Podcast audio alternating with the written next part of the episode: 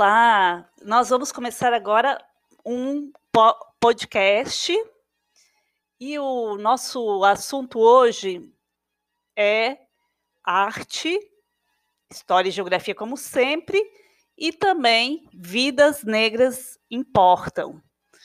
E o nosso convidado, hoje é um podcast de convidado. O nosso convidado é o Marcos Isaías. Olá, Marcos. Olá, boa tarde, tudo bom? Eu uh, sei que vocês. Uh, Marcos é professor da nossa escola, só que ele não é professor do segundo, do Fundamental 2, ele é professor do Fundamental 1. E ele organizou conosco a, a festa popular Carnaval onde que ele trouxe vários elementos, né? Fez aquela surpresa para nós, os brincantes.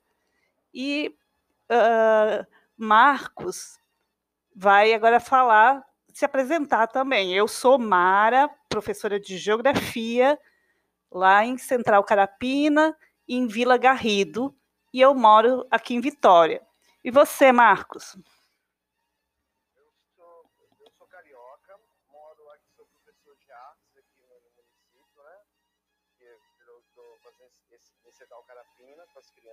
Trabalho na escola municipal, trabalho também com teatro e com dança. E todas as formas de faço uma pesquisa sobre as culturas populares brasileiras. E mora onde? Eu moro na Ponta da Fruta, aqui em Vila Velha, um balneário aqui de Águas Doces, aqui, bastante legal, onde também faço outros trabalhos aqui também, né? Aqui funciona uma, é uma casa que ela funciona também como arte, né?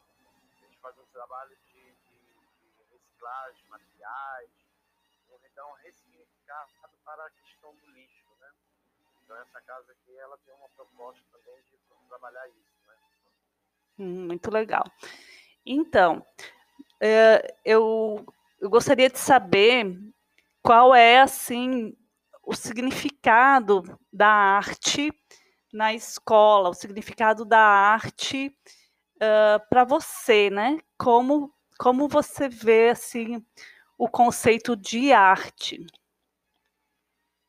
A arte em si, ela, ela engloba tudo, né? Porque a arte é história. Ela faz um complemento, um paralelo, um complemento com a história que a gente vive. E desde que a arte começou a ser estudada, desde esse que ela é usada, ela é transformada, ela é feita pelo ser humano, ela está sempre envolvida no sistema é, da sociedade. Geralmente os artistas eles pegam problemas é, da sociedade que está acontecendo no momento, né, histórico, e, e dali se transforma em alguma mensagem. Essas mensagens pode, pode ter um cunho educativo, pode também ter um cunho de você está é, experimentando novo, no, no, novas ideias, é, re, é, ressignificando novas ideias do passado e uma forma da gente poder também assim dialogar com é, a sociedade. Porque, eu, eu, por exemplo, eu sou um palhaço. E o palhaço, qual é a, a, a essência do palhaço? É errar e geralmente dentro da, da cultura da cultura da, da, educação se cobra muito que as crianças a gente não tem o direito de errar mas a gente acredita que através do erro a gente acerta e às vezes as coisas que a gente mais erra são as que a gente errou as questões que a gente teve dificuldade são aquelas que a gente mais aprende então esse significado que eu estou dando exemplo do palhaço ele, ele traz isso é, a perda, a, a, que, é, que é engraçado, né? Ele perder.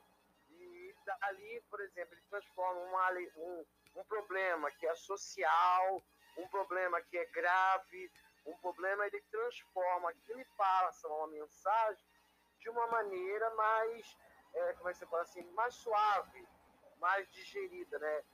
E tem uns, uns, uns, uns mas na psicologia da educação, a gente estuda, diz que aquele ser humano que consegue é, tirar dos seus problemas, que conseguir rir dele, é porque ele já conseguiu já mudar bastante coisa, né? É isso mesmo. A arte nesse sentido. A arte no sentido da gente reconhecer o mundo, reconhecer o que está acontecendo e poder também botar nossas ideias e achar o que, que a gente acha bom, que seria tipo uma utopia, né? E é assim. Isso aí. Eu, eu também acho que todos nós temos que nos incluir como arte, não uma arte só de algumas pessoas que têm valor, né? Valorizando a arte, vamos dizer assim, popular e os artistas também tendo mais valor, né, na nossa sociedade. E como que foi essa uh, esse estudo, a sua a sua a sua vida, né, nessa idade que que está agora Fundamental 1, Fundamental 2, como é que foi essa caminhada até você se tornar o professor, o profissional da arte que você é hoje, Marcos? Por favor, fala aí para nós. É, a minha vida, ela foi sempre uma vida, eu, eu não tive, eu fui órfão muito cedo, eu perdi o pai com oito anos de idade, e minha mãe tinha problemas também familiares do Rio de Janeiro, eu sou do Rio de Janeiro, da cidade, né? E ela teve que viajar e, e, e, não podia ter condições de ter muito filho, porque a minha mãe tinha um problema muito de desorganização, um problema dela pessoal de crescimento. Então, quando é, meu pai faleceu, ela foi embora e, lá, e não é que abandonou, ela deixou a gente com cuidado com outras pessoas porque ela não tinha condições de manter essa educação. Então, desde cedo, desde meus oito anos de idade, que eu trabalho. E eu morei com vários tipos de famílias e tive vários tipos de influências. E, e graças a Deus eu consegui achar uma tutora, que era a Regina, e o Vaval. Foram duas pessoas grandiosas na minha vida, que não era minha tia, não era meu parente, mas eles não tinham filho, então eles me adotaram, tipo isso. E ela colocava na minha vida que eu devia estudar. E se eu não estudasse, não tivesse uma ocupação, eu, no futuro eu, eu, eu, eu podia estar perdido numa questão da minha questão social, da minha cor, de eu ser negro, que eu tenho, tô com 51 anos, imagina, antigamente não tinha isso. Não, não, a gente, é muito difícil. Então a minha educação, ela começou uma educação mais voltada para como era na minha época, dos anos, final dos anos 70, 80, para a tecnicista. Por quê? Eu precisava completar meus 18 anos e já ter um emprego. Então eu tive um pouco de dificuldade na linha, na linha de, da educação de para fazer uma faculdade, porque eu não tinha, como era tecnicista, sou formado em patologia clínica, então era mais uma coisa voltada para a técnica, área técnica. E eu comecei a trabalhar muito novo. Eu com 17 anos já estava já trabalhando no exército, eu fazendo estágio, estudando, também, ao mesmo tempo, ainda trabalhava com meu tio no armazém. Eu tinha três tipos de função, né, porque eu tinha que sobreviver, né? Como eu era sozinho, então eu trabalhava, eu trabalhava, estudava pela, trabalhava na manhã no exército, fazendo é, meu curso de patologia. À tarde eu estava na escola fazendo curso e à noite eu estava no armazém trabalhando até as 11 horas da noite. Isso era a sequência geral de segunda a sexta, eu tipo, fui um tipo de jovem que não tive criança. Quando eu fui me deparar, no, quando me formei, assim, quando me formei para entrar na faculdade, entrar na faculdade, eu já estava empregado, eu consegui um emprego num hospital. E eu colhia sangue muito bem, porque eu sempre soube que eu tinha que ser o melhor. Por quê? Porque é, a gente, é, no, no, é, dentro da sociedade, não importa se, tem, se você é branco, se você é preto, se você é negro, se você é baixo, é magro, é mulher ou homem. Você tem que ser um bom profissional. Então eu adorava o que eu fazia. Eu colhia sangue muito bem, eu tinha um cuidado com as crianças e tive uma, sempre uma ligação muito forte com as crianças. Na escola, nesse meu serviço, quando eu acabava meu serviço, eu ia ficar com as crianças lá na, na UTI neonatal ou se não na parte infantil. Foi quando não tinha ainda um médico, não tinha essa acessibilidade ainda de levar algo, algo para o hospital, era uma coisa muito restrita, era uma coisa muito séria, muito seca. E eu era muito chamado a atenção. E o dono do hospital me falou assim, Marcos, é muito legal, e é isso que você faz, mas aqui a gente não pode, porque fica muito barulho, muita confusão. Eu acho que você não é dessa área, você é da área artística. Foi quando eu fui para o teatro, também eu trabalhando, eu trabalhando, aí eu peguei, fiz uma faculdade, fiz, fiz para a faculdade de biologia, passei particular, como eu não conseguia fazer para público porque eu não tinha uma bagagem muito boa de estudo, eu consegui numa faculdade particular. Aí trabalhava pela manhã e fazia a faculdade à noite. E no período da tarde eu fui começar a trabalhar um pouco com teatro, que eu fui para o Teatro Rival, onde eu conheci os artistas da Globo, onde eu, ia experimentando essa área e, ficava muito reprimido com esse negócio do hospital, porque eu via as crianças sofrendo muito e não podia fazer nada. Daí então eu tive uma oportunidade de, de, de, de fazer um espetáculo infantil, foi onde que eu adorei aquilo, vi que era meu lugar, que, que eu gostava muito de contar história, eu sou muito falador, como vocês podem ver, então eu fui e me, me embrenhei. Nesse mesmo, nesse mesmo sentido, como eu estava fazendo esse, todo esse trabalho, eu estava na faculdade. E na faculdade eu me lembro que eu era o único negro da faculdade.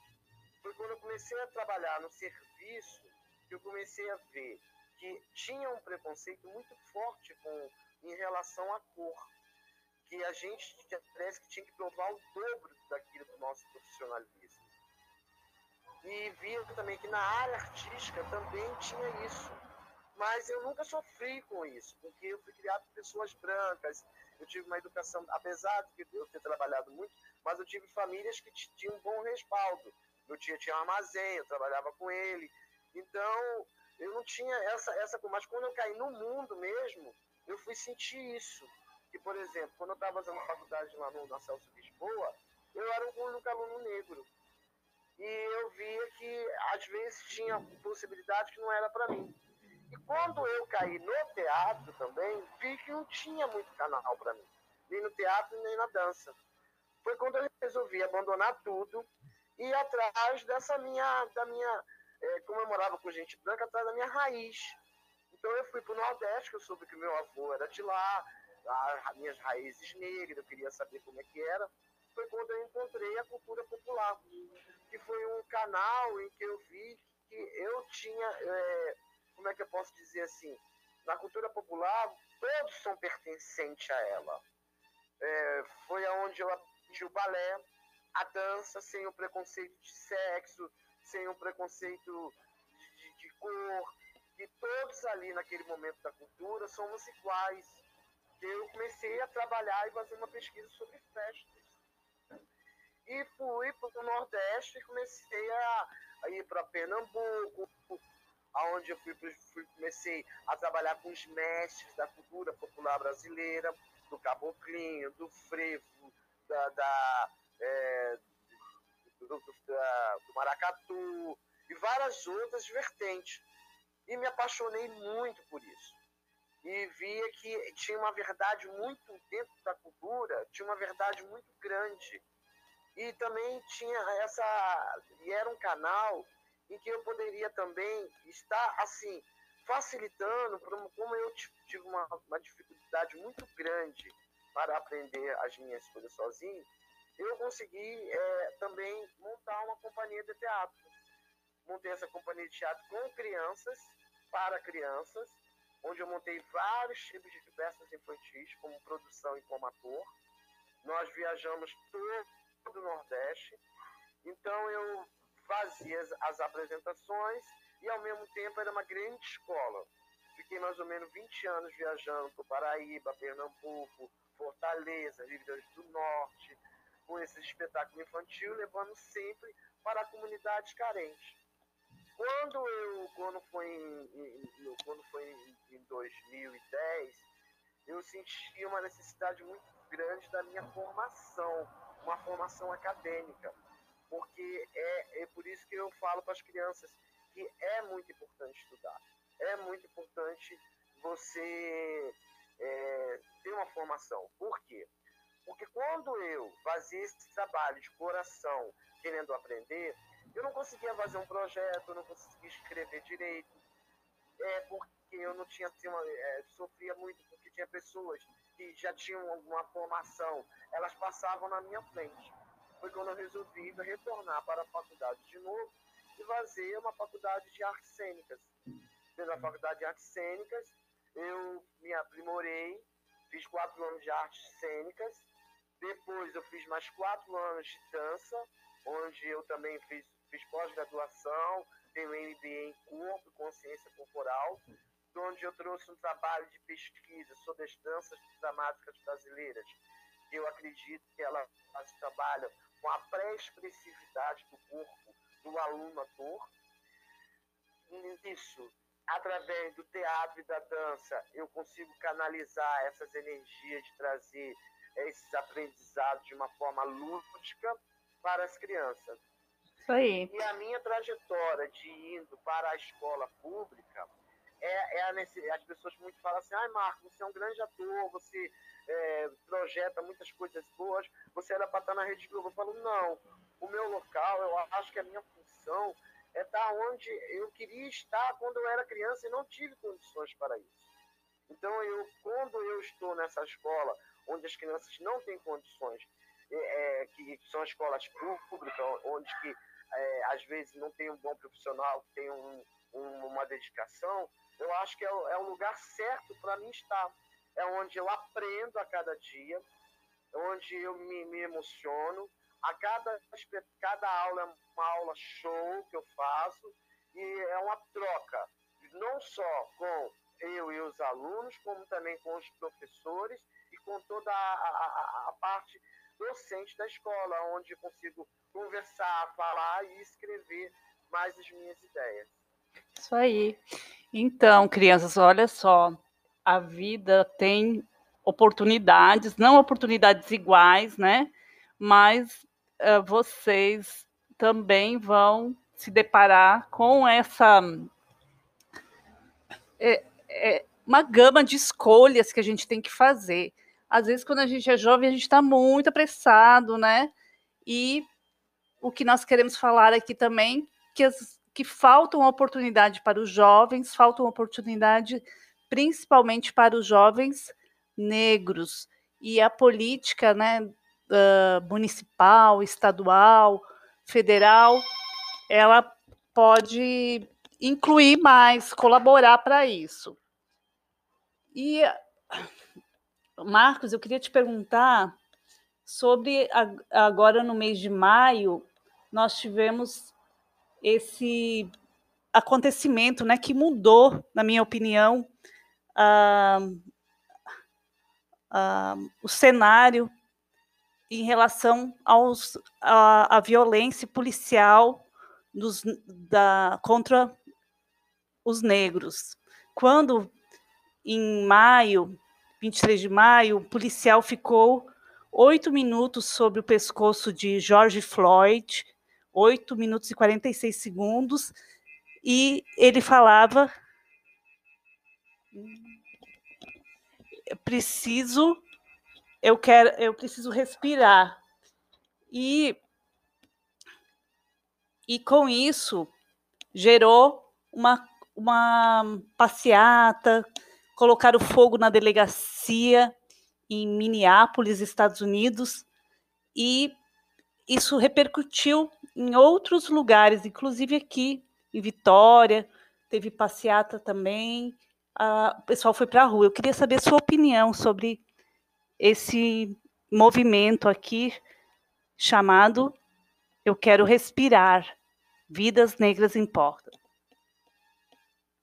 É, sobre esse movimento, é uma coisa que é mundial eu sou uma pessoa que eu, eu sou uma pessoa que eu, eu sou religiosa, né? Eu tenho eu, não sou tenho só fé, eu também pratico, né? A minha religião, eu, eu, não, eu não falo que eu tenho religião, eu sou um estudante da, do espiritismo, né? Então lá a gente trabalha muito essa questão é, é, que a gente está nesse planeta aqui para construção. Todos nós seres humanos somos iguais Ninguém é diferente de ninguém em nada. Só que as oportunidades que nós vemos no mundo, através que já vem, já vem de décadas, que o negro, a Elza Soares, muito inteligente, fez um trabalho, uma música dela, que é muito chocante, muito forte que ela fala e é verdade. A carne negra, ela diz assim, a carne negra é a carne mais barata que existe no mercado. É, uma, é, é muito forte, é muito triste. Eu já sofri muito preconceito, já, entendeu? É, eu vejo que é, é, a gente fica muito sentido com isso, sem saber por que dessa questão, porque por que, que isso acontece, por que as pessoas são assim. E eu, eu acho que é uma questão cultural é, é do, do, ser humano, de não entender que estamos todos. Mas hoje em dia eu vejo que não é só o negro também. Ela também inclui as pessoas das periferias, os pobres, aqueles que não têm condição. Sempre a minoria ela é, é, ela, é, ela, é, ela é vista como. É, as pessoas às vezes parecem têm medo, não reconhecem. É, o ser humano ele tem medo. Então, quando vê um negro, por exemplo, é, vê um negro descontando, a gente, a gente fala assim, poxa, é, pode ser? As referências que nós temos agora estão um pouco mudando, mas nós não temos, o negro não tem muita referência. Nos telejornais são poucos os negros que tem, a da mídia. Os, é, se você, não se você, é, do dia Gilberto Gil estava tendo uma entrevista, que eu estava assistindo com ele juntamente com, com os outros atores negros, ele estava dizendo que ele recebeu uma segunda carta de homofobia, ele não sente preconceito porque ele virou um artista. Mas até antes dele virar artista, ele tinha preconceito em cima dele. Parece que quando você vira artista, uma pessoa famosa, tipo jogador de, jogador de futebol de Pelé, você ganha uma segunda carta de oposição. Então o mundo, eu acho que ele está muito materialista. O materialismo está muito grande no poder. Então, se você é negro, mas você é bem sucedido, por isso que nós, a sociedade já te enxerga de uma maneira diferente. É, e o Gil falou, é, uma, é como se você ganhasse uma segunda carta de alforria. Olha bem como que isso é, é reverbera muito forte, tá entendendo? E até então, o Lázaro Ramos falou isso também. Eu passava na Bahia, as pessoas fechavam a porta. Eu já cansei de estar vindo da escola, passando na rua, as pessoas correndo, trancando a porta do carro, com medo. Na própria escola, às vezes, eu já soube preconceito de alguém antes de me conhecer sempre como professor negro, como é que é? Então eu tenho, eu, eu, eu tenho que estar pensando assim, é, os meus cuidados são dobrados. Tá entendendo? É muito triste isso. Mas assim, como eu faço o serviço certo, como eu sou respaldado é, intelectualmente, como eu estudei e tenho respaldo para isso, eu consigo é, me manter. Então por isso que eu digo que é, para o negro tem que estudar tem que estudar, tem que se formar. Não, não, dá para não dá para sem, sem o estudo não. Porque com o estudo e com, com conhecimento ninguém te trava. As pessoas não te enrolam, você não é enrolado e a, o, a, o próprio sistema ele já é ele já é preconceituoso. Isso. O próprio policial mesmo, eu como negro já fui revistado várias vezes, já fui passado e às vezes tem policiais que são negros que têm uma visão diferente em cima da gente mesmo. Uma questão de poder.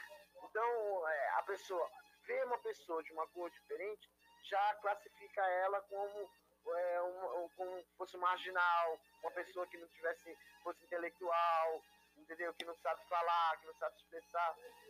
Não sabe o que a pessoa está passando por dentro. O que falta no mundo hoje em dia é essa palavra que está tão na moda agora, é empatia. É se colocar no lugar do outro. É. Essa, essa pandemia que teve agora está botando a gente mais assim, ciente de que o vírus é para todo. É para o preto, é para o branco, é para o pobre, é para o rico. Quer dizer, tem uns que vão ter mais condições, de, de, de, mas tem outros que vão, vão ter menos. Então, o que, que acontece? o, o que importa no momento agora, que as pessoas têm que se colocar no lugar do outro. E do amor, é isso que está apontando no mundo. É. O momento está tão difícil, está tão complicado, são tantas informações, tem esse lance de fake news que pessoas colocam na, na, na, na estão colocando por aí, falam mal de um, falam mal de outro, e, e, e sempre assim. É, nós temos que ter muito cuidado com o que a gente fala, com o que a gente defende, porque isso reverbera lá na frente. Então, Marcos, vou te interromper, que a gente está chegando já para os agradecimentos, para a parte final. O, o, o nome desse, desse movimento é antirracista, né? E a, o, a, o racismo é estrutural, isso quer dizer que ele, como o Marcos estava explicando, que ele perpassou, né? esses anos todos e tem deixado marcas e essa injustiça, essa desigualdade social no nosso país. Então, isso é um problema de todos, mas todos também têm que se envolver, entender o problema, não fazer de conta que ele não existe. Com isso, nós vamos construir uma sociedade mais igual. Então, um, a sua despedida, desde já, muito obrigada por participar aqui do projeto podcast de, de História e Geografia. Olha, muito obrigado.